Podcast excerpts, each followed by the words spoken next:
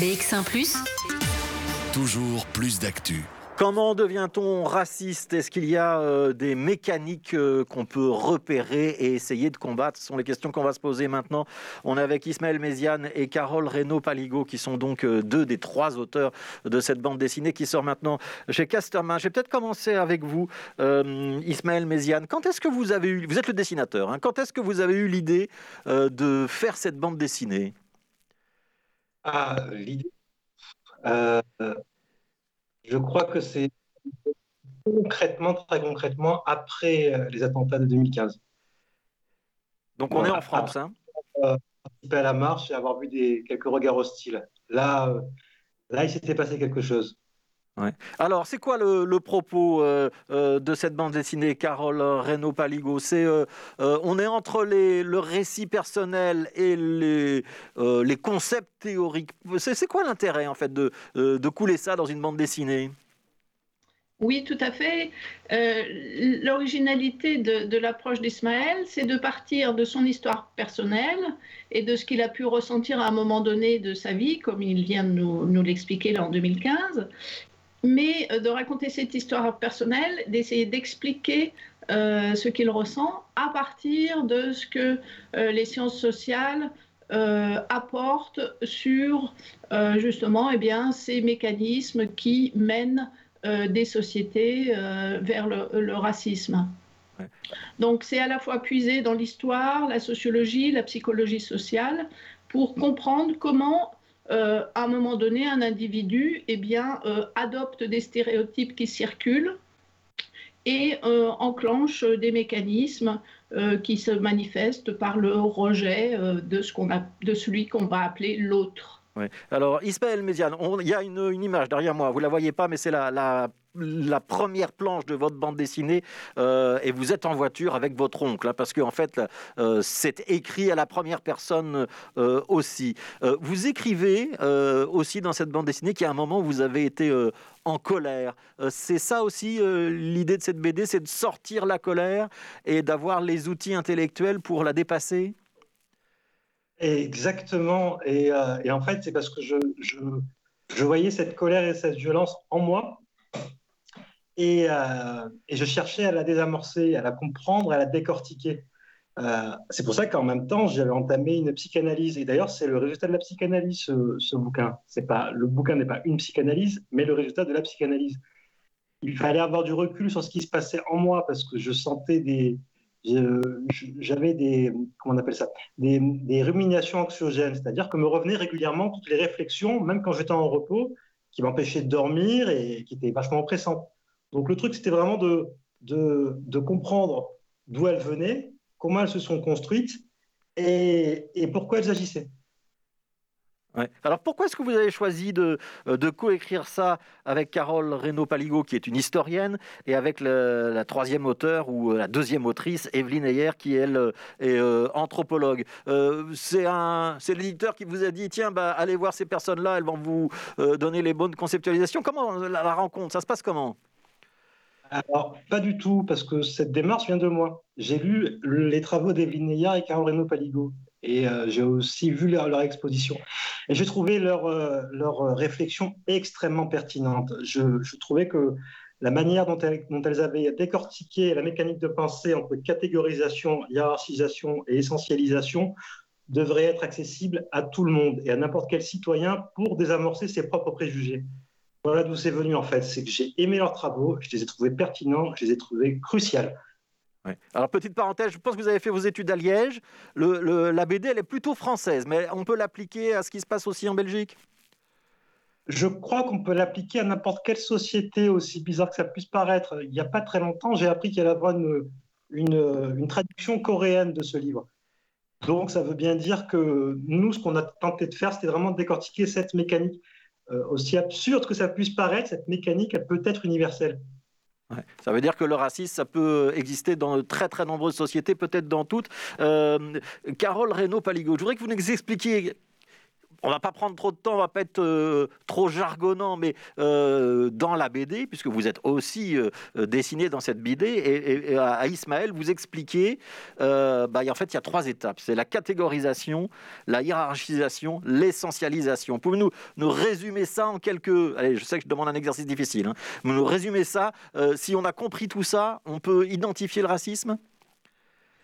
Euh, oui, en tous les cas, ça peut contribuer à, nous aider à comprendre euh, ce qui se passe. Alors la catégorisation, euh, c'est quoi La catégorisation, c'est un processus un peu, un peu naturel, c'est-à-dire qu'on a envie d'utiliser des catégories et de ranger dans des catégories des objets et toutes les choses qu'on découvre. Alors quand ça touche à l'homme, évidemment, ça devient plus problématique, ces catégories, parce que assez souvent, euh, eh bien, euh, les stéréotypes en vigueur dans la société nous incitent à hiérarchiser ces catégories à attribuer des caractères positifs à certains euh, et négatifs à d'autres.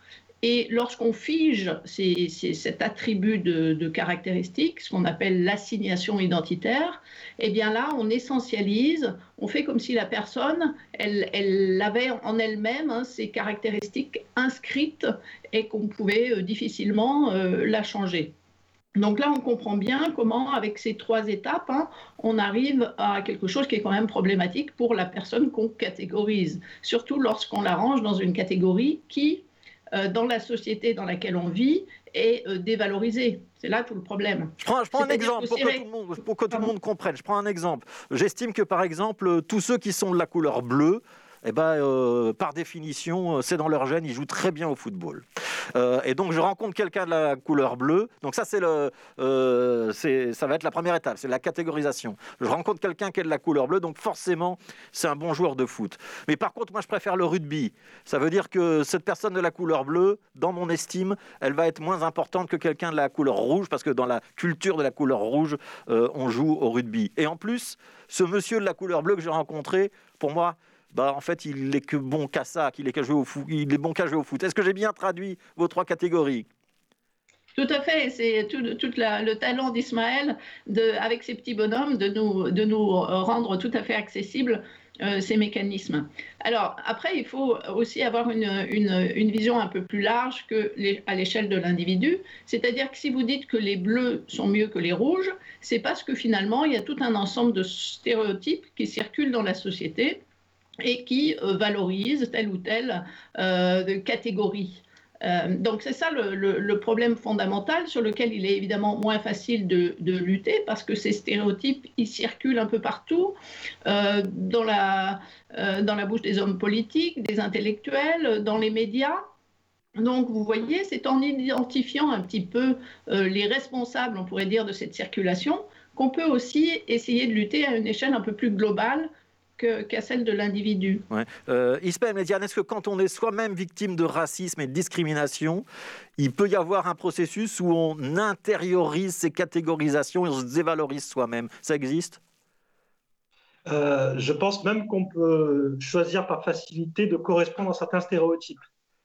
Voilà, je pense que ça, ça, ça, existe et je pense que ça nous influence tous plus ou moins. On m'avait fait, euh, il y avait euh, l'exemple de la, euh, tu te rappelles, Carole, de, des, petites filles qui étaient influencées indirectement par le stéréotype les filles, c'est nul en maths. Et je pense qu'on peut être influencé par des stéréotypes, en effet, dans une société. Est-ce que vous estimez que cette BD, elle est pour les jeunes, les moins jeunes? Euh, À qui est-ce que vous avez pensé en la dessinant? Euh, Moi, à tout le monde. Très honnêtement. Ah, vraiment à tout le monde. Alors, l'éditeur me dit que c'est à partir de la quatrième, troisième, certes, mais, euh, mais euh, je, pense, je pensais vraiment à n'importe quel citoyen, en fait, n'importe quelle personne capable d'endosser des responsabilités. Ouais. Carole. Sa propre pensée et sur la, et sur la société. Carole Reynaud-Paligo, vous la conseilleriez à qui cette bande dessinée? Ben, À tout le monde. Euh, et, pour les plus jeunes, je pense qu'accompagné par la, lecture d'un adulte euh, avec, avec eux, ça peut tout à fait euh, bien fonctionner parce que les, histoires des petits bonhommes bleus, rouges et verts, ils sont euh, tout à fait capables, même jeunes, de les comprendre. Ils ont sans doute ressenti des choses comme ça quand on leur a collé une étiquette, oh, toi tu es paresseux, et finalement tu resteras toujours paresseux. Vous voyez, c'est des, mécanismes d'assignation qui, qui, sont tellement courants dans la société que malheureusement, très jeune, on est confronté à ce genre de choses. Est-ce que vous la conserviez des candidats ou des candidates à la présidence à la République en France, puisque vous êtes dans ce climat-là aujourd'hui? Bien sûr. Euh, une dernière question, euh, Ismaël Méziane. Euh, vous avez le sentiment que aujourd'hui, cette BD, elle est encore plus utile qu'il y a 10 ans, il y a 20 ans, il y a 30 ans? Oh punaise qui est terrible, c'est qu'on m'a dit, on m'a souvent dit, euh, euh, ta BD, elle sort au bon moment. Mais je pense que si c'était il, y a, il y a 10 ans, il y a 20 ans, il y a 30 ans, on m'aurait aussi dit ça. Euh, bon, ça veut dire qu'elle est utile, en tout cas. Ça veut dire qu'elle est utile. Pour moi, elle est extrêmement utile. Parce que, euh, vous voyez, on a comment. La, la, la, couverture de enfin, le titre de l'album, c'est Comment devient-on raciste Et vous, voyez, on a, on, a, on a plus cherché à, à problématiser, donc à soulever plusieurs questions que ça engendre, plutôt que de simplifier. Vous voyez, on n'est pas allé dans de la simplification de thèse, mais on, est allé dans, de l'explication. En fait, on est vraiment allé vers, du, vers, du, vers soulever le, maximum de questions.